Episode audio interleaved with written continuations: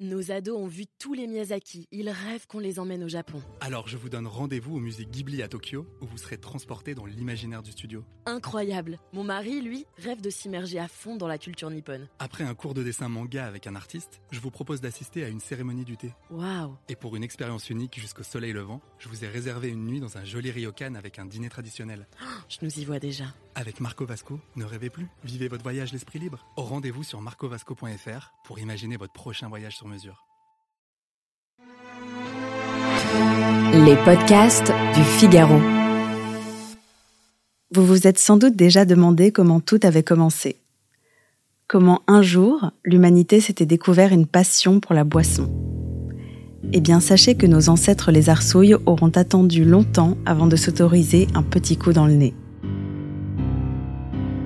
Bonjour à tous et bienvenue dans cet épisode de Parlons Vin, le podcast qui vous dit tout sur ce que vous n'avez jamais osé demander. Je suis Alicia Doré, journaliste et responsable éditoriale du Figaro Vin, et dans cet épisode, on va parler des premières beuveries de notre histoire. Pour commencer, on va faire un point sur la première tranche d'histoire de l'humanité, qui pour être honnête semble avoir été plutôt chiche en matière d'alcool. Trop occupés à chasser le sanglier et à dessiner sur les murs, nos ancêtres auront mis à peu près 125 000 ans à découvrir les joies de la picole. Et pour ceux qui auraient tendance à s'autoflageller, sachez que c'est bien l'évolution qui a fait de nous de potentiels pochetrons.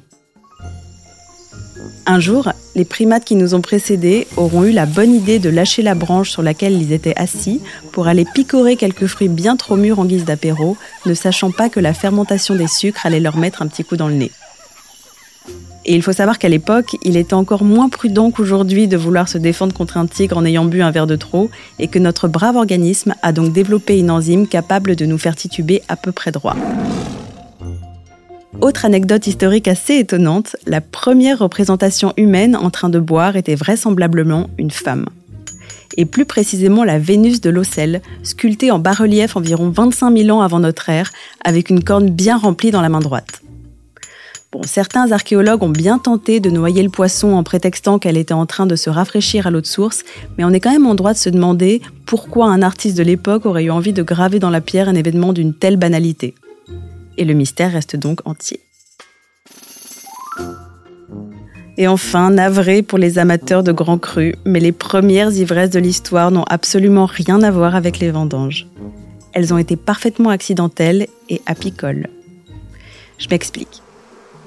Imaginez une ruche imbibée de miel, tranquillement suspendue à son arbre, un soir frappé par la foudre et se remplissant d'eau de pluie.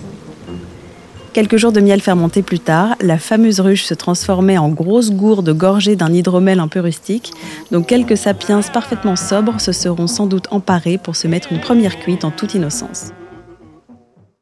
Et maintenant que vous en savez un peu plus sur la façon dont on buvait avant d'aller au bar, vous êtes prêts pour le prochain épisode dans lequel je reviendrai sur l'ouverture bénie des premiers comptoirs.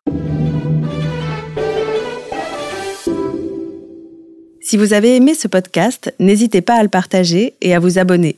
Vous pouvez le retrouver sur le site du Figaro, Apple Podcast, Spotify, Deezer et toutes les applications. Et n'oubliez pas, parlons peu, mais parlons vin.